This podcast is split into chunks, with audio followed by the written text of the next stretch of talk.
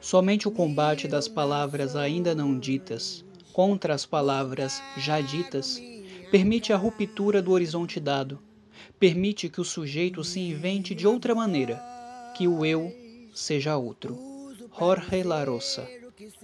Fique agora com a segunda e última parte do episódio Dramaturgia em Foco.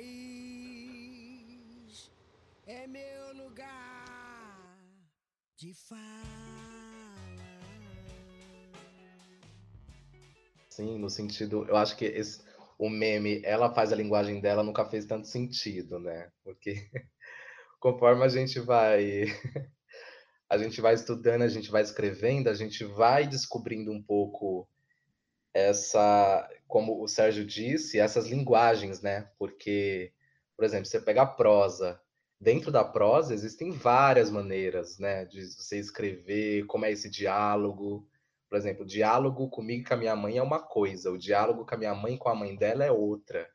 Né? As palavras são diferentes, porque minha mãe já é de outra geração, a minha avó é de outra geração ainda. Então, é, são, é, são, são outros diálogos, né? Minha mãe talvez usa palavras comigo que ela não usa com a minha avó. E minha avó a mesma coisa, eu com a minha avó. Então, que não está muito relacionado só à geração, mas está relacionado à existência, né? À experiência de vida, né? E aí a gente vai falar sobre território, a gente vai falar sobre classe social, já falar sobre racialidade. O próprio Pajubá, que a, que a Ave comentou, né? Pajubá devia ser, assim, um... Devia ter, sim, eu não sei, né? Tô, talvez eu seja ignorante aqui, mas devia ter, sim, uma cadeira lá na, na, nas escritas todas, assim, nos registros de linguagem, porque é uma linguagem, assim, é, é, uma, é, uma, parada, é uma parada fundada mesmo, assim, né? É, então é muito louco, assim, pensar, só deixar como exemplo também, eu, eu, eu sou ator do, de Buraquinhos, né, o, o, texto que eu escrevi. E aí a, a escrita ela é tão poderosa que quando eu fui para o texto, eu comecei a descobrir várias coisas que eu mesmo tinha escrito, né? E aí eu comecei a levar para a direção, falei, nossa, mas isso daqui, isso daqui revela isso daqui, que não sei o que, e fala... E aí a Naruna, né, dizia, mas foi você que escreveu, né? Como é que você não sabe? Eu falei, sim, mas como a Ave disse, a obra é viva. Então, várias coisas, assim, de frases que nem eu mesmo, eu que tinha escrito, tinha conhecimento dessas sinapses. Porque a escrita, é um pouco do inconsciente, né? A gente entrega, a gente tira um pouco de uma caixinha de dentro que nem a gente sabe o que, que significa na hora. E vai bater para uma pessoa de diferentes formas, né? É... Então, sei lá, se fosse deixar uma pergunta, eu queria perguntar como que vocês veem assim essa essa essa essa múltipla possibilidade de escrita no sentido de, de experiência, né? Então, por exemplo, eu que sou de Goianazes posso ter uma linguagem, uma outra pessoa que é do bairro vizinho possa ter outra por mais que sejam de realidades diferentes, né? Nós aqui temos linguagens completamente diferentes, né? Por mais que a gente se assemelhe em algumas coisas, mas nós, né, por sermos pessoas diferentes e tal. Criar, enfim, deixar essa provocação assim, como que a gente pode entender e nesse sentido renovar esse dito teatro, contemporaneizar, deixar um pouco mais palpável, coloquial essa linguagem, como o Gustavo falou, de estar para estar, tá, porque eu pego um texto, ele tá está, mas se eu for para a direção e falar está, o diretor ou a diretora vai acabar comigo, vai falar para me falar tá, né? Então como que a gente consegue introduzir que faz, eu acho que faz tem muito a ver também com a nossa formação como ator, né? Atores e atrizes assim, de tentar já meio que mudar essa embocadura, né? Como que eu consigo encontrar essa mistura que a Ave falou, né, entre a informalidade e a formalidade, como que eu consigo criar outras linguagens com isso?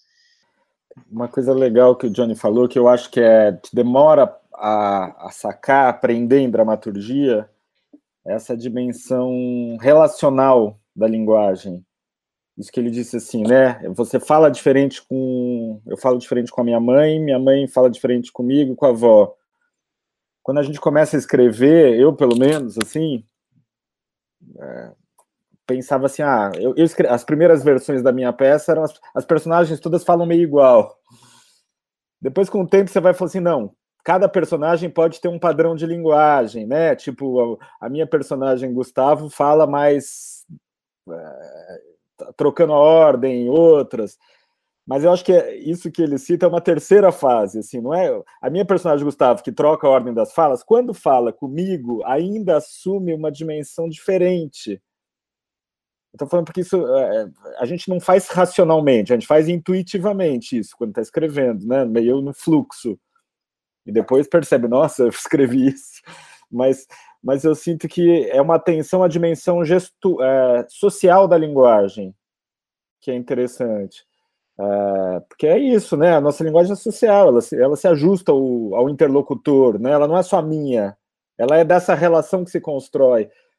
Por isso que eu também a Ave falou há pouco de ação física, assim, eu gosto muito de trabalhar, escrever a partir das ações, a partir das relações, mais do que das ações. Então a gente, eu gosto de improvisar, eu tenho uma ideia de cena, eu improviso com os atores para ver as relações se construindo, depois que eu gosto de escrever. Por mais que eu já tenha uma cena na cabeça. Então, eu também sempre fui um dramaturgo que dependi dos atores, assim, dos, dos, dos, artistas que trabalham comigo me ajudarem um pouco, mostrando relações, sabe? É, isso eu acho uma coisa interessante. E, e nisso também, às vezes a gente descobre, se surpreende um pouco nisso, assim, é, às vezes você descobre que o, o, a linguagem, para ser viva e popular, ela nem, nem sempre precisa ser cotidiana. Eu vou, eu vou dar um exemplo. Uh, eu trabalhei por um bom tempo em alguns assentamentos, assim, do interiorzão, zona árida ali do Ceará, sabe? Ah, enfim, alguns assentamentos ligados ao MST, outros não, enfim. E trabalhei, escrevendo, fazendo cena junto tal. E às vezes você se surpreende com um padrão de linguagem que vem das pessoas a partir de memória bíblica, religiosa, é, a, a pessoa recita um verso cantado em música para você que tem um nível que não é nada cotidiano da linguagem e ela é muito popular ao mesmo tempo. Então, às vezes, você tem surpresas assim em relação ao que, que é o, a, oralidade, né? Isso que a Ava está falando, né? Que é, são, as formas da oralidade podem ser surpreendentes, assim, né? Então, eu acho que isso é um dos prazeres, é uma das coisas legais de, da arte da dramaturgia, é um pouco ligar esse ouvido social também, né? Esse ouvido de relações, né? Que geram novas falas, né? É, eu acho que toda vez a gente eu gosto de dramaturgia porque ela é ao mesmo tempo escrita e ela é ao mesmo tempo um processo junto com as pessoas. Né? Pode não ser também, né? Pode ser uma coisa que você escreve e e, e deixa aí para as pessoas fazerem, né? Mas eu sou uma dramaturga que está sempre presente nas, nos ensaios, na sala de ensaio. Que esse texto é, que vai mostrando os seus próprios caminhos a partir das, das relações é incrível, é uma delícia você você vivenciar isso assim. É, esse caráter processual que o teatro de grupo de, assim deixa para gente, né? para quem é da dramaturgia, para quem é, às vezes é da escrita e começa a entrar nesse mundo, nossa, é uma delícia. A coisa, você vê que ela é viva mesmo, que ela vai assumindo sua, as, as formas que ela pede, né? E, e é isso, e às vezes a gente quebra tantas ideias pré-estabelecidas que a gente já tinha também. Isso, isso é o mais legal, né, gente, de um processo assim. É se abrir para o desconhecido, né? Para aquilo que a gente não imaginava para a gente também perceber é, nossos próprios preconceitos, os preconceitos que as pessoas têm da gente, e, e colocar tudo isso para jogo, né? E construir um mundo em que seja mais é, agradável de se viver, né? Assim, que, que, contemple mais diferenças, né? E sobre a coisa das, dos registros de linguagem, eu gosto muitas vezes de trabalhar com vários em cada peça, quando tem personagem, né? Ai, vários, assim, se tem uma personagem que é deputada, eu adoro explorar essa, esse código de comunicação da política, né, também, que tem dos discursos, da retórica. É tão interessante estudar isso. Da mesma forma que eu também gosto de investigar diálogos que são chamados, às vezes, de naturalistas, mas que podem, que até no Shakespeare tem, né? que tem, tem lugares, você vai percebendo, assim, ou registros mais musicais, ligados, às vezes, a tradições religiosas mesmo, né? Assim, aí muito cristãs no Brasil, essas ladainhas, essas formas, assim, ou outros tipos de cantos, a musicalidade também, que não é de origem europeia, cristã, assim, é muito interessante, né? Eu acho que o legal é a gente percebendo que cada quando tem personagem, o que cada personagem vai assumindo, assim, nesse jogo de relações que é um texto, né? É, eu, eu acho interessante, voltando, teve uma hora que você falou do Pajubá, e eu, eu tô, tô com isso guardado na cabeça desde então, assim, é, que eu, eu lembro quando teve a segunda queda, que tinha um momento que vocês ficavam fazendo em coro junto com a plateia, cantando algumas palavras, e uma dessas palavras era, acho que meu Edi. É, e eu lembro que tinha na minha frente um senhor, assim, que eu tinha certeza que ele não sabia o que ele estava cantando. Mas ele estava cantando muito feliz, assim, tipo, ele sabia que tava, o significado da palavra. É que falhou um pouco o áudio, eu acho que eu não ouvi a pergunta inteira, mas é a hora que todo mundo canta meu Edi, né? É isso? Isso. Então, gente, aí isso daí é uma das maiores alegrias que eu tenho na vida, assim, artística. Edi é o quê, né, gente? Edi é cu. E aí eu adoro ouvir todo mundo falando meu cu, como se fosse uma coisa religiosa, sabe? Assim, porque é um momento responsório, né? Uma pessoa fala, meu Edi, aí todo mundo responde, meu Edi, aquele coro enorme de pessoas que se forma, né?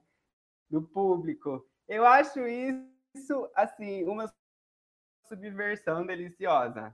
Nesse momento, a gente está jogando com a expectativa de que as pessoas que não entendem vão se perguntar sobre o que é essa palavra, e as pessoas que entendem, ai, vão achar uma delícia, vão, vão aproveitar, né, gente? Porque é um momento de subversão, de transgressão, com muita delicadeza ao mesmo tempo, né? A gente falou já bastante dessa questão de pluralidade. É, vocês acham que essa que existe uma democratização da produção teatral que realmente que hoje possibilita isso a partir dos fomentos é, que a gente tem hoje, mesmo ameaçados, mas vocês acham que é, é essas políticas públicas democratizaram a produção teatral e possibilitaram que essas novas linguagens aparecessem nas dramaturgias e ampliassem as perspectivas de, de pensar teatro e escrever teatro? Eu acho que sim. Eu acho que a resposta, para mim, a primeira que me vem na cabeça, que me ocorre, é sim. É, eu acho que as políticas públicas, é, desde não sei quantos anos que tem, né, uns 15, 20 aí, né, toda a articulação da, da arte contra a barbárie e até a coisa se consolidar, né, e começar a, a, é, a proporcionar uma continuidade de pesquisa, eu acho que trazem sim uma democratização e uma abertura para outras possibilidades artísticas, estéticas, tanto do texto quanto de todo o teatro, né? E pra, principalmente para outras relações de trabalho, outras relações de produção, é, é, e para outros, outros formatos, é, não condicionados por, só por motivos comerciais ou, ou outros que sejam, né, que vêm já é, de antemão, né, pressupostos para que a gente possa criar também nossos próprios caminhos de investigação para que essas formas é, ganhem mais, mais diversidade, né, de uma forma ampla falando essa diversidade, né. Eu acho que existe assim uma talvez uma um conservadorismo, né, em alguns aspectos, como existe em toda a sociedade, que às vezes bate mais para um lado, às vezes bate mais para o outro. A gente sabe que a, a prática de teatro no Brasil está localizada especificamente e que a ideia de um universal, na verdade, está ligada a uma coisa que é muito particular, que é muitas vezes localizada em pessoas que têm condições de é, estudar, que já tem uma que já tem uma base de vida, né, assim, que está muito localizada em pessoas brancas, né, assim, e aí pensando o Brasil como um todo, os centros do Sudeste, principalmente, assim, né, do Sul, pessoas cisgêneras, etc. e tudo mais, tudo isso, né? Mas eu acho que, que o interesse e a, o acesso a, ao reconhecimento com uma pessoa capaz de produzir discursos artísticos acontece também por um elo que se cria através dessas políticas públicas das escolas de teatro e de das sedes dos grupos de teatro, né? Assim, da, da de ingressos que não são caros ou que são gratuitos, né? Que também possibilita, mesmo que às vezes com certa dificuldade o acesso. Eu digo por mim, assim, eu aprendi a fazer teatro vendo teatro de grupo, na verdade, assim, desde que eu sou adolescente, eu vou nas peças, eu fiquei sabendo que tinha um grupo que se chamava Folias, aí eu fui lá ver o que, que era aquilo, eu não tinha a menor ideia, nunca, nunca tinha vindo, não costumava vir para o centro da cidade, era uma coisa bem distante, assim, mitificada mesmo, né, assim, de várias formas. E aí comecei a vir, vi que tinha, aí você pega um panfleto, você vê que tem outro, aí você vai ver o outro, Aí foi isso, fui assistindo, fui assistindo as peças do Latão, as peças da São Jorge, tantas peças, e aí de ver você vai começando a, a despertar desejos, vontades, né? Então é um lugar de formação, eu acho também, né? O lugar do grupo de teatro. A continuidade da pesquisa é um lugar de abertura para a sociedade mesmo, né? E aí, inevitavelmente, essa, essa sociedade vai respondendo, no bom sentido, né?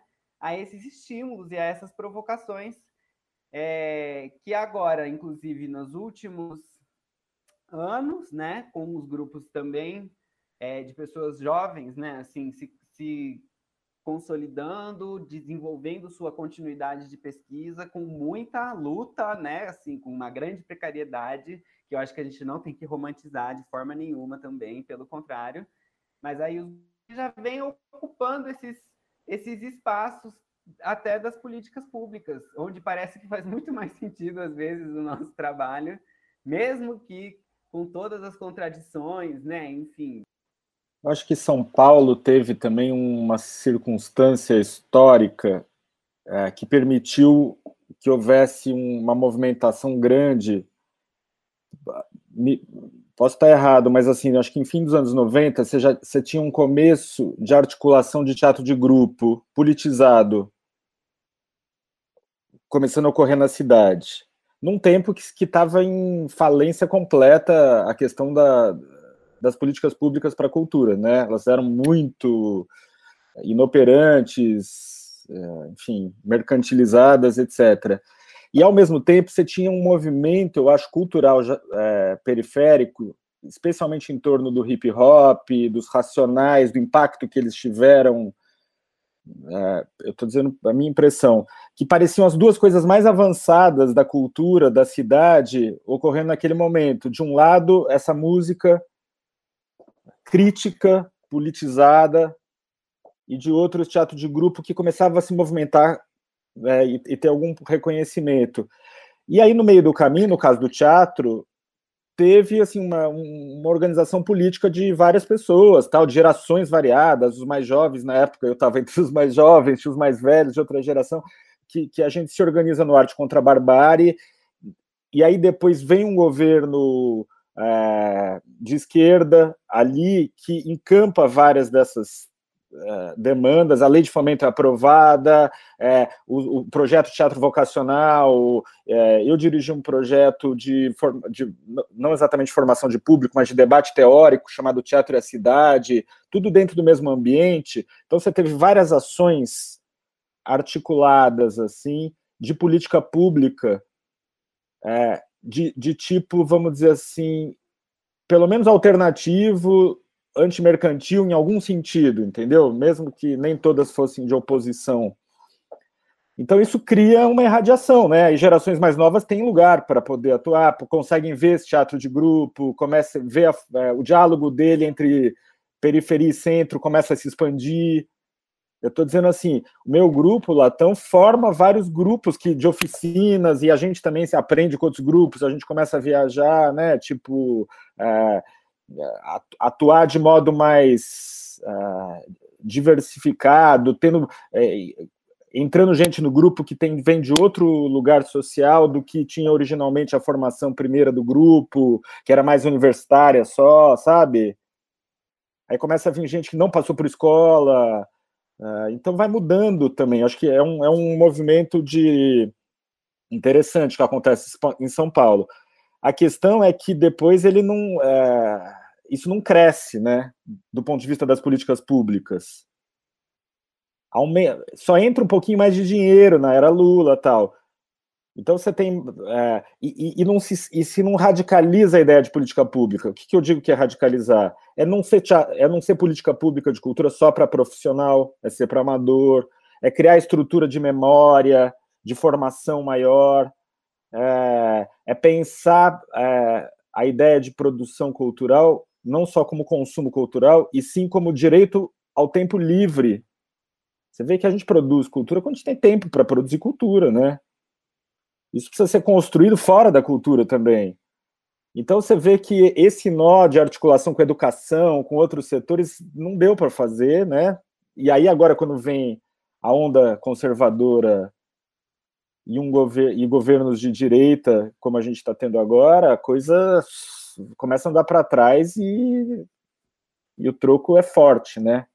Então é um quadro já era contraditório antes, agora fica mais difícil, né? Mas enfim, mas ao mesmo tempo é isso. A gente tem hoje uma movimentação, né? Eu acho, eu, eu não, não, consigo ver tanta coisa assim, né? Mas é, é, um, uma força como tem o Teatro Negro hoje na cidade de São Paulo, é, abrindo frentes de trabalho, é, é, é, talvez uma grande novidade histórica, eu acho, sabe? De ter nesse nível de força, de impacto no imaginário coletivo da cidade. É, mesmo as outras questões são, são não só temas, mas formas de trabalho que ganharam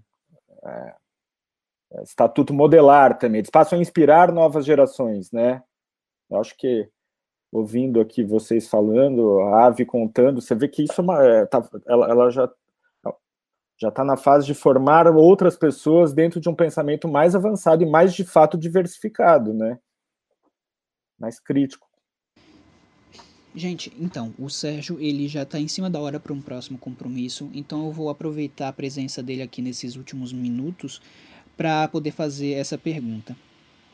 É, a dramaturgia, enquanto extensão de um espetáculo, ela é o único registro que consegue permanecer para as futuras gerações daquela obra teatral. Então, eu quero saber o seguinte: por que, que se publica pouco teatro? O que é que está por detrás da falta de publicação da obra de dramaturgos? Acho que isso, a publicação de teatro é um problema mundial, né? Não é só brasileiro, assim. Não... Claro que alguns países com grande tradição dramática, assim, com... em que os clássicos da literatura são mais antigos, você cria um imaginário em que o teatro é uma força, uh, vamos dizer assim, cultural importante. Então, sim, na Alemanha, Goethe era dramaturgo, na Inglaterra, Shakespeare era dramaturgo, então eles viraram referências pra, também para uma cultura teatral. Um país como o nosso, que nem a tradição dramática foi forte, né, ela é, ela é muito frágil, isso contamina. Então, ah, pouco se publica, né? Ah, o, mesmo autores que você fala assim, figuras que tiveram muitos holofotes, vamos dizer assim, né? Tiveram muita atenção. Boal, se você for olhar, as peças do Boal é, não são fáceis de achar. A dramaturgia. Se você for procurar o Revolução na América do Sul, você vai achar uma edição dos anos 60, depois uma mais escondida dos anos 70. Então, é, acho que é uma, é uma questão maior assim do que o próprio teatro. Por outro lado, acho que é importante publicar, né, os artistas. Mas eu acho que isso é só um sintoma. Eu acho que a publicação é um sintoma de uma falta de debate crítico maior mesmo. É, dessa capacidade de pensar uh, articulações. Hoje, a gente tem um dos problemas da cultura teatral que, que já está ligado a uma nova fase histórica, que é a fase das escolas, eu acho. Assim, as universidades, as escolas que viraram centros de produção teatral e, com a, e houve uma setorização também das artes, né? Parece que a gente fica mais dentro de um nicho de consumo. Ah, o povo de teatro. O, eu sinto que hoje o teatro até teve uma, uma diversificação, ganhou uma força dentro desses ambientes das instituições teatrais, escolas, festivais, é, uma cultura pública, mas também esse teatro pouco está conseguindo dialogar com as outras áreas da cultura, sabe? A literatura, o cinema, o conjunto da sociedade. Então, é, estou dizendo que isso influencia no fato de ter pouca publicação também, né? Eu acho que o nosso problema anterior, assim, de que medida o teatro é, consegue dialogar com mais setores sociais. A gente consegue fazer isso no varejo, né? Assim, no nosso trabalho vai lá na rua ou vai dentro de um mas assim, ainda esse impacto no imaginário mais amplo, que às vezes a música tem de modo mais fácil, nem sempre o teatro consegue ter, em raros momentos, né? Mas, enfim, mas eu acho que isso também está melhorando, eu acho. Acho que hoje a gente vê, porque nem essa conversa que a gente está tendo aqui, né? As pessoas inquietas, é, pensando sobre o próprio trabalho, é, pensando a conexão entre ação artística e formação, política pública, é que é que é sempre a tarefa nossa é, é pesada demais, porque a gente tem que fazer tudo, né, em teatro. Você tem que fazer seu trabalho, vender seu trabalho, produzir a crítica do seu trabalho, fazer a teoria do seu trabalho, fazer a articulação política fora. Você nunca encontra condições fáceis, assim, sabe? e alguns momentos que você tem alguma ajuda, né, um edital, um edital que ajuda, a coisa vai mais, mas daqui a pouco isso some, aí volta, parece que para estaca zero de novo, né? Então, na, quando você olha ao longo prazo a história do teatro, você vai vendo que são temporadas de avanço, de repente zera, tábula rasa, né? Aí volta a pipocar. Então, enfim, mas eu acho que nisso a gente partilha um problema comum a outras gerações do teatro, porque o, teatro é uma arte que está na, na periferia do sistema cultural. Então ele tem uma condição periférica em si, né? É, ele é uma arte que rarissimamente ele está no centro do sistema das artes e da cultura, o que também dá força dele, porque deixa a gente também mais é, pronto para o trabalho manual da, da cultura, né, para o trabalho é, não especializado, a gente se pensa mais como trabalho também, né? Então eu acho que isso também garant, garantiu historicamente a sobrevivência. Talvez seja a arte que mais mataram, a arte que em mais momentos foi decretada como morta. Ah, morreu quando nasceu o cinema, morreu, ela morre ciclicamente e renasce, né? Enfim. Eu queria pegar só esse final, pensando que, como o Sérgio falou, né, desse lugar periférico do teatro, assim, no, no mundo das artes aqui no Brasil, né, aqui no Brasil muito, né. A, a resposta que me veio na cabeça quando você fez essa pergunta é: ah, uma parte da responsabilidade disso é da própria literatura, que é uma instituição ah, é tão elitista quanto o teatro e ainda mais, talvez, né, assim em que existe um preconceito contra tudo que remete ao corpo, que traz o corpo para o corpo do texto, né? Que traz o corpo biológico para o corpo da, do texto. E, e até eu acho que isso tem a ver com a conversa que a gente estava tendo antes sobre a, a utilização da linguagem, por exemplo, na peça 3 Uiaras na City, purificar esse texto, sabe? para que ele não exista é, a parte independente de quem vai fazer ele um dia, mas que ainda assim o texto tenha sua autonomia, sua independência para existir pelos tempos dos tempos, mas sempre nessa relação de fronteira, de limite entre o que é a cena e o que é o texto, né? É aí que existe a dramaturgia. E eu acho que isso é visto com preconceito pela literatura mesmo. Eu acho que as pessoas da literatura, não generalizando, né, mas existem muitas pessoas, isso está na própria formação, né, das pessoas que lidam com as letras, de não considerar os nossos conhecimentos como válidos ou como é, potencialmente questionadores mesmo, ou, ou, ou é, possíveis construções artísticas, estéticas eu acho que existe uma diminuição da importância do valor mesmo das proposições que a gente traz, literárias, contidas nesse limite entre cena e texto, né? Assim como existe com todas as formas orais. O dramaturgia eu acho que ela acaba sendo vista como uma forma mais de, é... ah é aquilo que essas pessoas estão fazendo lá é um registro sabe? Uhum. é... tirando o cânone aí é uma loucura né? Que tem esse cânone da dramaturgia que poucas vezes é acessado na sua potência teatral né? Parece que as peças que são validadas elas são elas são dis, descorporificadas, elas são é, despotencializadas na sua teatralidade, né? É... Calma, deixa eu tentar organizar minha pergunta. É, você estava falando de reencenar textos antigos, né?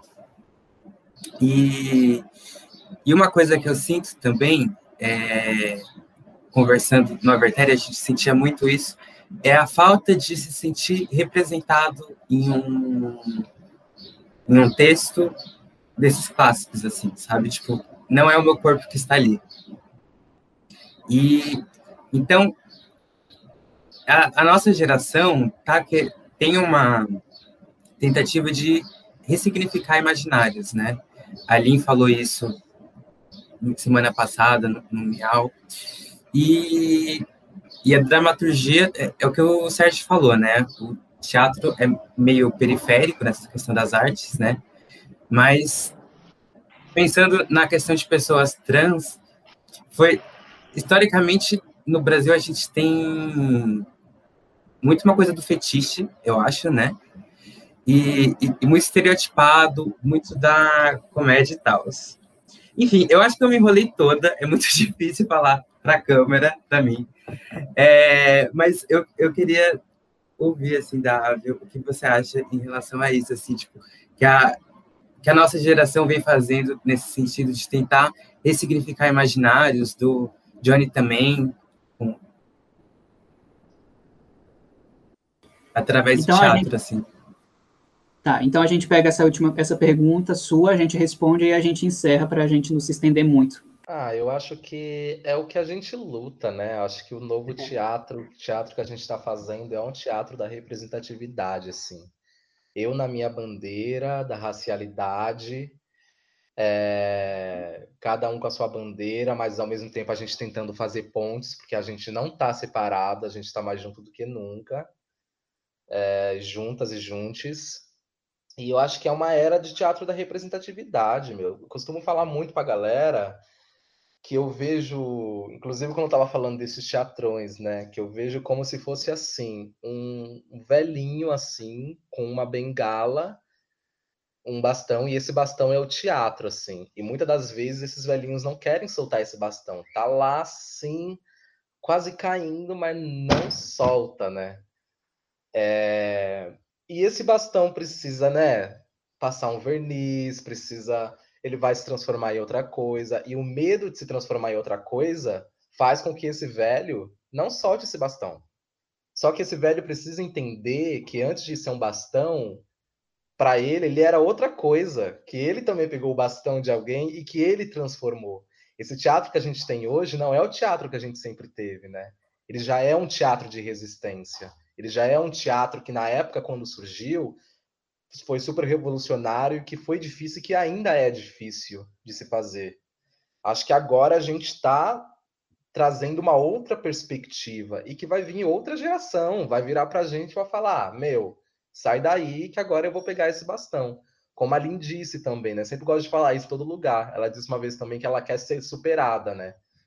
E eu vejo muitas pessoas também replicando essa frase dela que eu acho linda e eu, eu levo para todo lugar também, que eu acho que é isso e eu acho que logo, a gente precisa ser superado logo, inclusive. Os intervalos estão cada vez menores. É, então, é isso, assim. Hoje eu sou pouca ideia mesmo. Sou um artista que eu, eu tento não deitar, assim, para para idealizar idealizações teatrais e tradicionais e tudo mais, até porque as narrativas estão sendo roubadas. Quando eu digo que os grupos de teatro, a maioria, fazem peça e aí ganha edital de um milhão falando sobre narrativas indígenas, eu estou falando disso, assim, né? As narrativas estão sendo roubadas, as narrativas, ela, as ditas, né, tradicionais, branca, cis, hétero, não estão mais interessantes. O teatro periférico, teatro negro, o público tem aumentado cada vez mais, os teatros de resistência. Então, essas narrativas que tem que está surgindo, porque as pessoas se identificam, né? Quando uma pessoa vai lá ver a peça da Ava, ela se identifica, né? É, então, é, é essa onda da representatividade, assim. As pessoas estão pedindo por representatividade e outros teatros estão surgindo, né?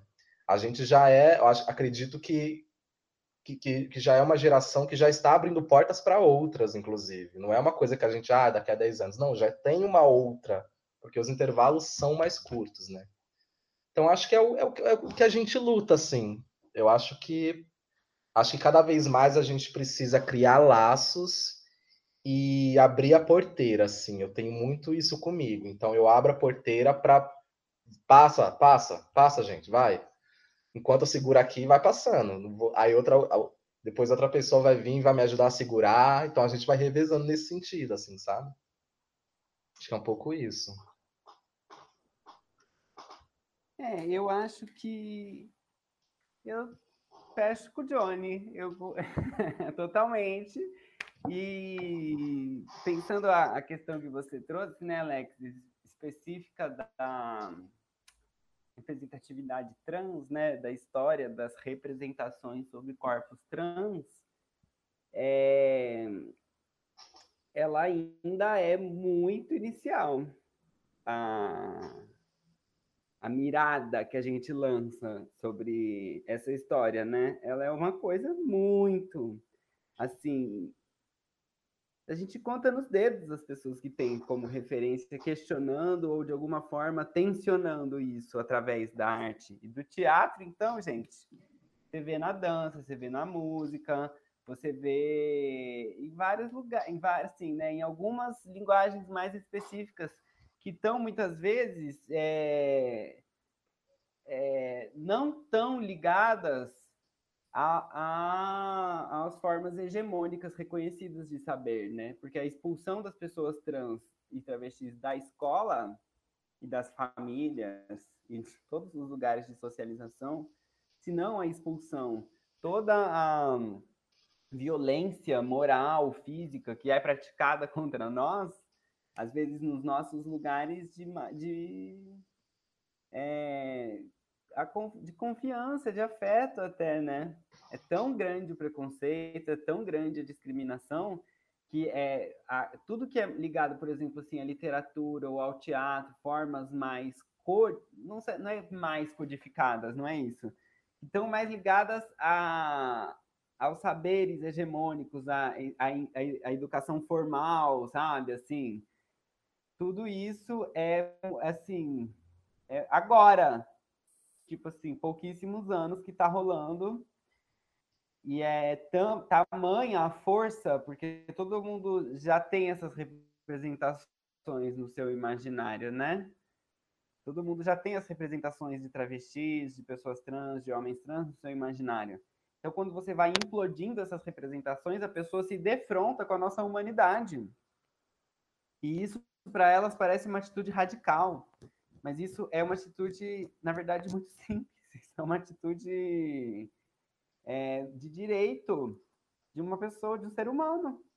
Então, é, as pessoas ficam muito chocadas ainda, é, ou, ou, fascinadas, ou com raiva, com ódio mesmo, né? Assim, e no meio do teatro, que é muito machista e é muito LGBTfóbico, assim, como também é racista, é, é tão normativo, mesmo as dissidências sexuais no mundo do teatro, elas são disciplinadas, né? Assim, é, a gente vê isso na história do teatro, da televisão. Então, agora isso começa de uma forma muito sempre tratada como polêmica, a ser trazida para o debate público como uma coisa séria, né? E não como um histrionismo, como uma é, vontade de chamar atenção como todos esses preconceitos dizem aí da gente, né? É muita dificuldade que a gente enfrenta, é muita incompreensão, mas é isso, né? Estamos aí, para a gente fazer, a gente vai ter que continuar fazendo. Eu acho que a gente aprende muito com o teatro negro, né? Muito, muito, muito, muito. Quando a gente vê alguém como Abdias do Nascimento, na década de 50, 60, já trazendo todas essas reflexões com livros publicados, sabe? Assim, com ideias, com conceitos muito ferramentas de pensar tudo isso, né? Já muito elaboradas, imagina, muito assim, mais até do que boa parte das pessoas do teatro hoje compartilham, né? Então a gente não tem, por exemplo, um Abdias do Nascimento é, nesse debate de transgeneridade, por exemplo, assim. Não temos essa referência, não temos. A gente, porque tá todo mundo expulso dos lugares de saber, tá todo mundo expulso dos lugares de produção de conhecimento, de escrita, imagina, né? Então é muito inicial mesmo ainda e vai ser dura e longa a caminhada. Bom, acho que a gente pode pegar essa fala para finalizar. É, agradeço realmente muito a presença de todos vocês, do Sérgio que saiu também. É, isso aqui é uma tentativa, a gente está experimentando, a gente está construindo ainda, mas eu espero que tenham mais programas tenha mais vida e que a gente consiga formular mais debates para a roda. Muito obrigado, realmente, cada um de vocês, viu?